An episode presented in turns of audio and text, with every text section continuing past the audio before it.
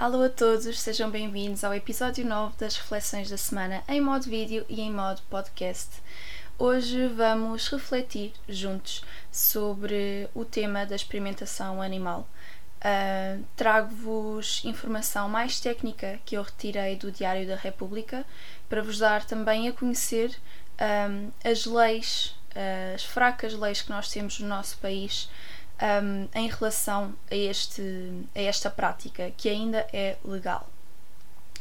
Uh, como sempre, eu vou deixar depois o link uh, de todas as fontes de onde eu tirei a informação na descrição do vídeo e do podcast. Uh, por favor, partilhem esta reflexão, é muito importante. É um tema que tem sido muito falado nos últimos tempos, felizmente. Uh, partilhem a reflexão, seja nas vossas redes, seja com pessoas que vocês achem que faz sentido, que também estão a começar a mudança, que querem iniciar a mudança, uh, que se calhar ainda não pensam bem nisso, mas que vocês sabem que, que é algo que vai acabar por acontecer, não é? Uh, que é para. Porque o objetivo, como eu tenho sempre dito, é mesmo que isto chegue a mais pessoas por eles. Então, um, vou ler aquilo que eu encontrei, vou citar aquilo que estava no, nas leis em relação à experimentação animal. Então, primeiro, uma espécie de, de definição diz o seguinte: apenas deve ser considerada quando não existir alternativa não animal de um ponto de vista ético, é fixado um limite de dor, sofrimento e angústia a partir do qual os animais não podem ser submetidos a procedimentos severos que causem dor, sofrimento ou angústia suscetíveis de serem prolongados e sem possibilidade de serem aliviados. Importa também assegurar que a utilização de animais em procedimento não constitui uma ameaça para a biodiversidade e que a utilização de espécies ameaçadas de extinção seja limitada ao mínimo indispensável. Um, isto é uma definição inicial em que basicamente se diz que a experimentação animal apenas deve ser utilizada quando não há outra forma de conseguir realizar a investigação. Um, e, no entanto, somos sempre nós que decidimos e nunca o animal que sofre. Vou continuar. 3. A morte, como limite crítico de um procedimento, deve ser evitada tanto quanto possível, e deve ser substituída por limites críticos precoces e humanos. Mais uma vez, limites que somos nós que estabelecemos. Nos casos em que a morte, como limite crítico, seja inevitável, o procedimento deve ser concebido por forma a a. acarretar a morte de, do menor número possível de animais, b. reduzir ao mínimo possível a duração e a intensidade do sofrimento do animal e, tanto quanto possível, assegurar uma morte indolor. Mais uma vez, como é que nós, que não comunicamos da mesma forma, que claramente não nos preocupamos com os interesses dos animais, é que temos a faca e o queijo na mão ao ponto de decidirmos que os vamos fazer sofrer e decidirmos até onde é que nós podemos ir, decidirmos se a morte vai ser indolor de uma forma ou não de outra nós não estamos no lugar e há realmente coisas em que nós só conseguimos entender se estivermos no papel da vítima. É impossível eu estar deste lado a dizer que tu que estás desse lado não estás a sofrer ou que estás a sofrer pouco, porque és tu que sentes. E se tu não tiveres forma de me dizer, eu vou estar só a abusar do meu poder de fala, de lugar, uh, de estatuto absurdo no mundo. Portanto, já falámos sobre a definição e falámos sobre, uh, assim, de uma forma abreviada e superficial, sobre o tema da morte como limite crítico inevitável. Agora, no artigo 14, eles falam sobre anestesia. 1. Um, os procedimentos devem ser realizados, salvo se tal for inadequado, sob anestesia geral ou local. 2. Os procedimentos que impliquem lesões graves de dor severa não podem ser efetuados sem anestesia. 3. Decisão. Se a anestesia é considerada mais traumatizante que o próprio procedimento, se a anestesia é incompatível com o, objeto, com o objetivo do estudo. Ou seja, o que vocês se calhar vão reparar, que eu espero que reparem nas leis, é que vale tudo. Tudo é permitido não há uma lei que, que, substitua, que substitua, que defenda os animais. Não há uma lei que, que ajude quem quer dar voz a estes animais. Porque, tal como na primeira frase eles dizem que é proibido, na segunda frase eles dizem que só não é permitido se. Portanto, quando há uma abertura na proibição, isso anula a proibição. Não dá para dizer, e posso transpor para o plano animal-humano, se calhar dá para relacionar melhor, não dá para dizer é proibido matar, salvo se tenha uma desculpa muito forte, salvo se apresente uma justificação técnica. Não faz sentido, correto? Portanto, estas coisas também não fazem sentido e ainda estamos na parte da anestesia, ou seja, admitem que há procedimentos em que uh, as lesões são graves, de dores severas, de dores prolongadas. Um, admitem essa parte como quem diz alguma coisa completamente normal. Tenho fome, vou comer. Maltratos, eles têm de levar anestesia. Não dá para levar com esta leveza uma coisa que está escrita nas nossas leis. Tirei só uma frase do artigo 16, em que basicamente fala da reutilização de animais que já foram vítimas destas experiências. E só tirei esta frase: o animal pode ser reutilizado. Se isto não é um termo que reduza completamente o animal uh, a um objeto, então eu não sei que termo será. Se isto não é um termo, uma intenção que retire completamente o poder de, de escolha e de amor à vida que ainda lhe resta, eu não sei o que será.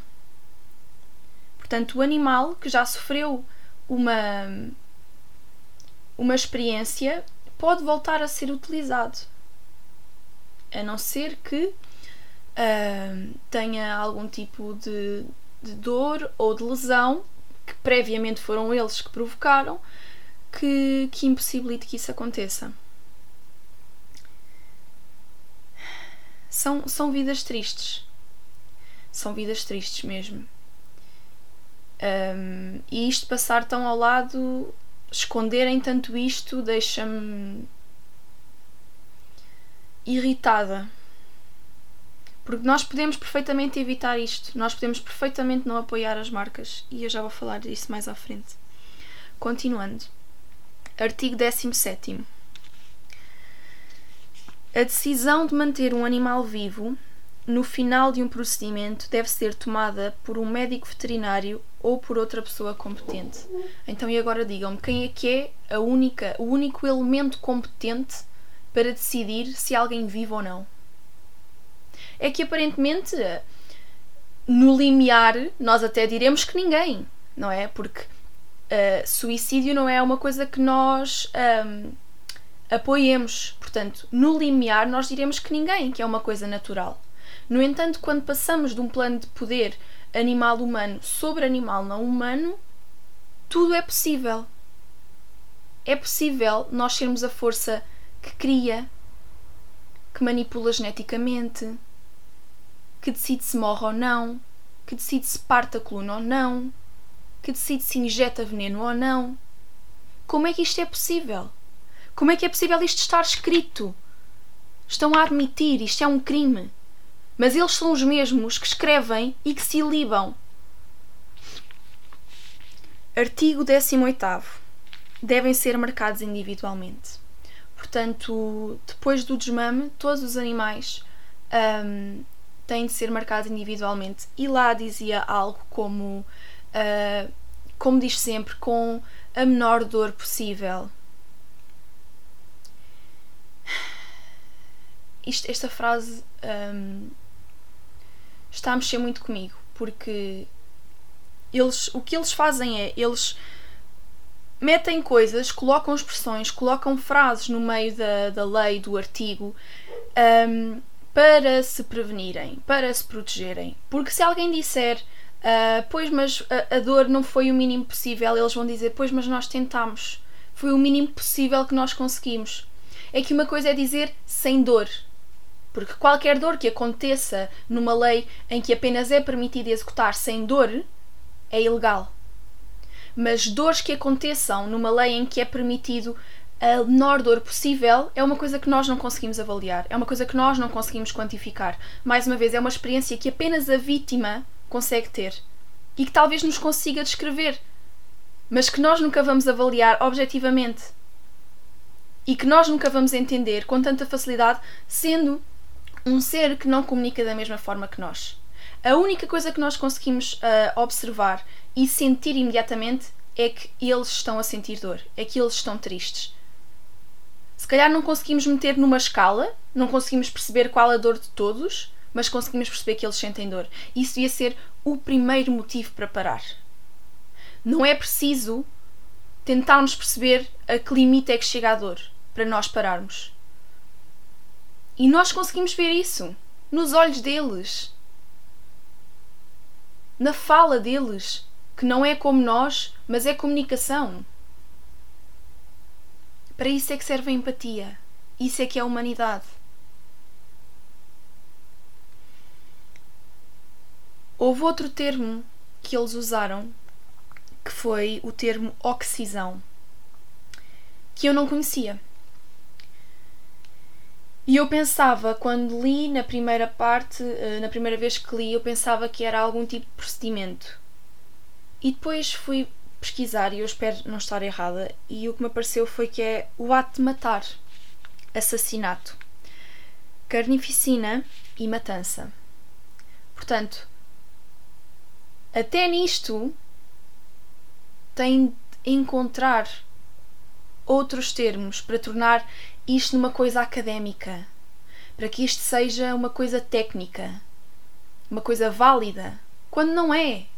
Não é por mudares a palavra que tens mais valor. Hierarquias que dão nojo. E neste momento vocês podem ver um quadro em que hum, são descritos, aliás, são expostos uh, os métodos que se podem usar para a oxisão dos animais. E na, numa coluna tem esses métodos, Noutra coluna em cima têm todas as espécies de animais e em cada linha vocês têm também um, os tipos de anestesia e os tipos de forma que são utilizados para cada animal. Uh, não vos vou dizer a coluna porque lá está, eu vou-vos deixar aqui o, o, link e depois vocês podem ver por vocês mesmos. É uma, um, Aliás, é uma tabela, não é uma coluna, desculpem. Um, Vou-vos apenas dizer quais é são os métodos que estão presentes na mesma uh, e são os seguintes. Sobredose de anestésico, pistola de êmbolo, dióxido de carbono, atordoamento elétrico, morte por bala, deslocação cervical, concussão, decapitação e gases inertes.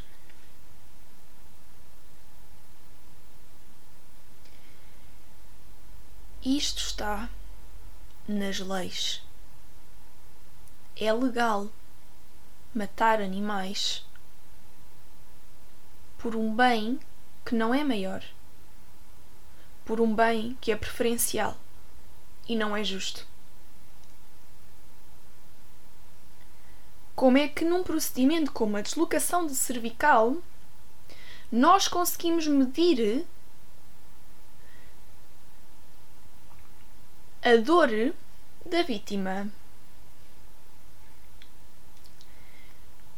Como é que nós conseguimos ser cegos ao ponto de achar normal usar armas de fogo para experimentação em laboratório?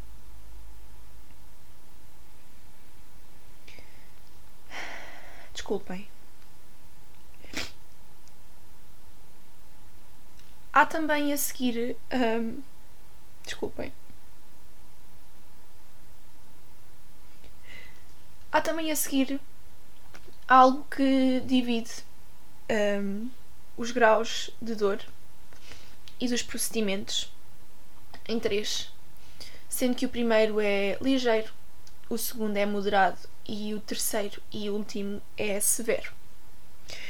E mais uma vez vocês encontram uma lista gigante uh, para coisas de cada um, sendo que há coisas que se mantêm, mas que vão aumentando a intensidade de um para o outro.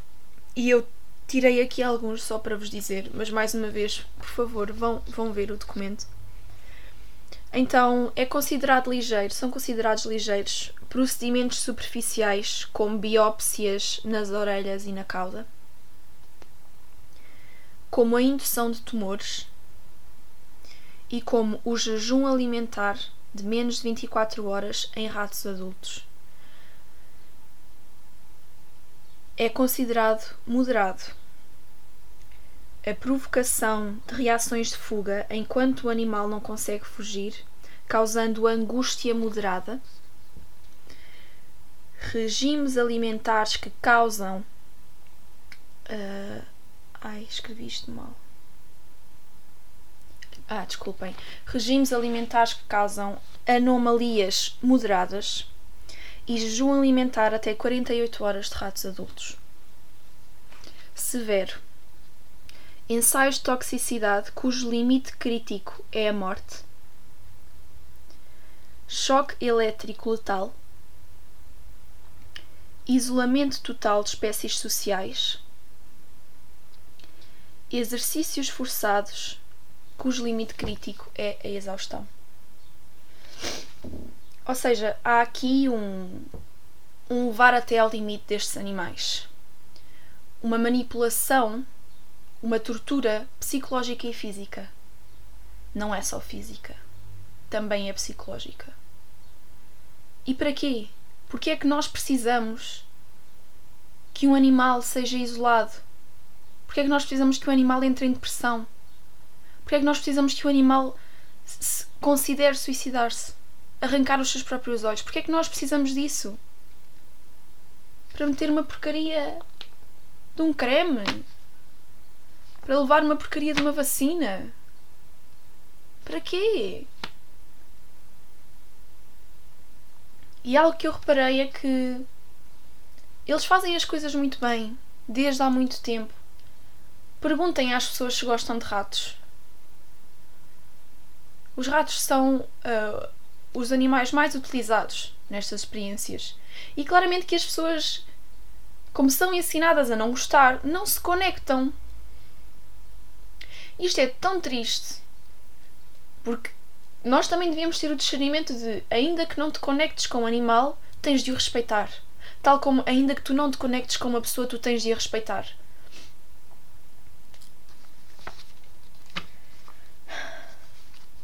isto foi o que eu vos trouxe hoje da base técnica e li exatamente aquilo que estava no documento. E agora, o que é que eu acho que nós podemos começar por fazer em casa para nós, para mudar isto? Como eu já falei, uh, eu tenho guiado muito pelas listas da Raposa Herbívora, uh, tanto no Instagram como no blog dela e ela tem listas de marcas cruelty free, portuguesas, não portuguesas, divididas em categorias. E o que eu vos aconselho a fazer é perceberem aquilo que vocês usam mais, porque é surpreendente, hum, é chocante, aliás, a quantidade de coisas das diferentes áreas, das diferentes indústrias que são testadas em animais e que têm produtos de origem animal. Ela, para além de vos dizer aquilo que é cruelty free, também diz aquilo que é 100% vegan, sendo que há lojas e marcas que têm alguns produtos vegan e não todos, mas que são todos cruelty free. Esses conceitos também podem vê-los melhor. É um blog super completo. É um blog não só com essas listas, mas com outras notícias, outros uh, artigos muito interessantes para vocês lerem. E se calhar pensem aquilo que vocês usam mais, por exemplo, ok, eu uso muito creme, uso muito desodorizante, vou começar por mudar os shampoos, amaciador, sabão. Um, há, há, há N coisas que vocês podem mudar, a pasta de dentes, uh, há várias marcas, eu posso também, tirei aqui só algumas marcas que eu, que eu tenho acompanhado. Um, nomeadamente a Lua Dia Terapias, a Chaeco, que foi onde eu comprei e eu coloquei no outro dia no Instagram, uh, o meu shampoo sólido, amaciador sólido e sabão de corpo sólidos e são incríveis. Um, a Centenas, a Biovó, são, isto são todas lojas portuguesas. Um, e há também lojas que conseguem compilar várias coisas, como por exemplo a Maria Granel, uh, que é uma loja tanto online como física em Lisboa, um, Mind the Trash, que é, penso que é só online, e etc. Há, e felizmente há muitas mais lojas. Façam um levantamento daquilo que vocês usam mais, daquilo que precisam de comprar e façam um investimento um, numa versão melhor de vocês que proteja estes animais que não têm voz. Quero também aconselhar-vos um, algumas páginas, como é o caso da Cruelty Free Kitty, que é uma página também com listas de marcas cruelty free e que posta muitos, um, muitas publicações um, informativas e atualizações e tem sempre um, listas disponíveis, informação disponível, um, um bocadinho mais internacional. E também a Human Society International, uh, onde vocês um, conseguem também encontrar uh, várias notícias e, acima de tudo, muitas petições. Vocês conseguem encontrar. Uh, tem imagens bastante chocantes, portanto, podem ir ao link diretamente e perceber as causas que eles defendem, que realmente abrangem muitas espécies de animais e, e é incrível. E vão-se conseguindo manter atualizados através do, daquilo que eles colocam. Um, e queria pedir-vos também para assinarem a petição que pede para o fecho, o encerramento da zootecnia, não sei se estou a dizer bem o nome do laboratório, mas foi o laboratório de Madrid, uh, cujas imagens chocantes saíram cá para fora há uns tempos, um, que provam que isto tudo continua a acontecer, prova que os laboratórios não são fiscalizados. E se são fiscalizados as pessoas são subornadas uh, porque realmente as condições uh, são desumanas. A forma como as coisas são operadas não têm em vista o bem-estar animal. E nenhum bem uh, justifica isto principalmente quando é um bem, como eu já disse, preferencial. O bem de uma espécie não justifica a extinção de outras, a tortura de outras. Nós não somos ninguém para ter isso. Não somos ninguém para provocar isso. E agora que já provocamos, somos nós os únicos que temos o poder de sair daqui. E esta petição está no link da bio da Animal Seven Care Portugal. Um, Pessoal, eu espero que este vídeo tenha sido útil. Espero que vos tenha dado a conhecer algumas coisas que se calhar vocês não, não sabiam, tal como algumas coisas eu também não sabia. Um, esta mudança é muito importante acontecer, muito importante começar, porque é fácil e nós temos escolha. Ah, felizmente já há muitos produtos, já há muitas lojas por onde nós podemos escolher e perceber o que é que é mais acessível para nós, o que é que nos compensa mais, o que é que nos vai durar mais tempo. Portanto, é, é essa a investigação que vocês têm de fazer agora. Se precisarem de alguma coisa, mandem mensagem. Se tiverem alguma dúvida, mandem mensagem. Ou então mandem mensagem uh, a alguma destas páginas. Ou então, se eu não conseguir responder, eu reencaminhar-vos-ei uh, para alguma destas páginas mais competentes, sem qualquer dúvida, do que eu.